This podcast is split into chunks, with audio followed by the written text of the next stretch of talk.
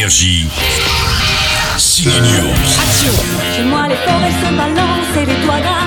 L'actrice Géraldine Nakache se lançait dans la mise en scène en co-réalisant tout ce qui brille avec déjà à l'affiche Léla Becti. C'était il y a 10 ans. Cette fois, elle se lance seule avec J'irai où tu iras. Et non, ce n'est pas une suite, mais ça chante aussi. Quand on déjeune une heure toutes les deux, on n'a rien à se dire, et là tu nous demandes de faire 4 heures de route ensemble. Elles incarnent deux sœurs très différentes. La première, Léla Becti, n'en peut plus que sa sœur veuille devenir choriste pour Céline Dion. C'est le dernier tour des auditions pour les choristes francophones de Céline. Oh, me dis pas que tu dis Céline pour Céline Dion.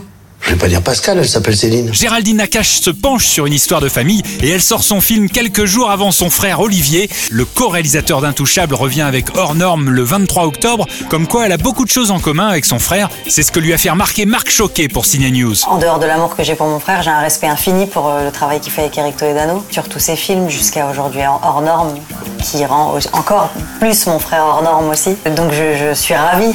Eh bien, on la doit probablement à nos parents, cette patte euh, Nakache. Et puis, euh, oui, c'est vrai que si on a quelque chose en commun, euh, mon frère et moi, c'est peut-être euh, l'observation sur ce qui nous entoure. Peut-être pas sur le monde, mais en tout cas au moins sur les gens qui nous entourent. Géraldine Nakache et sa sœur de cœur, Léla joue enfin des sœurs des vrais dans J'irai où tu iras. On se marre, ça s'engueule et il y a quelques larmes aussi. Bonne fin de week-end au ciné. Ouh, t'es fatigué On a 4 heures de route, on va pas se parler pendant 4 heures. Si Énergie. Signe News.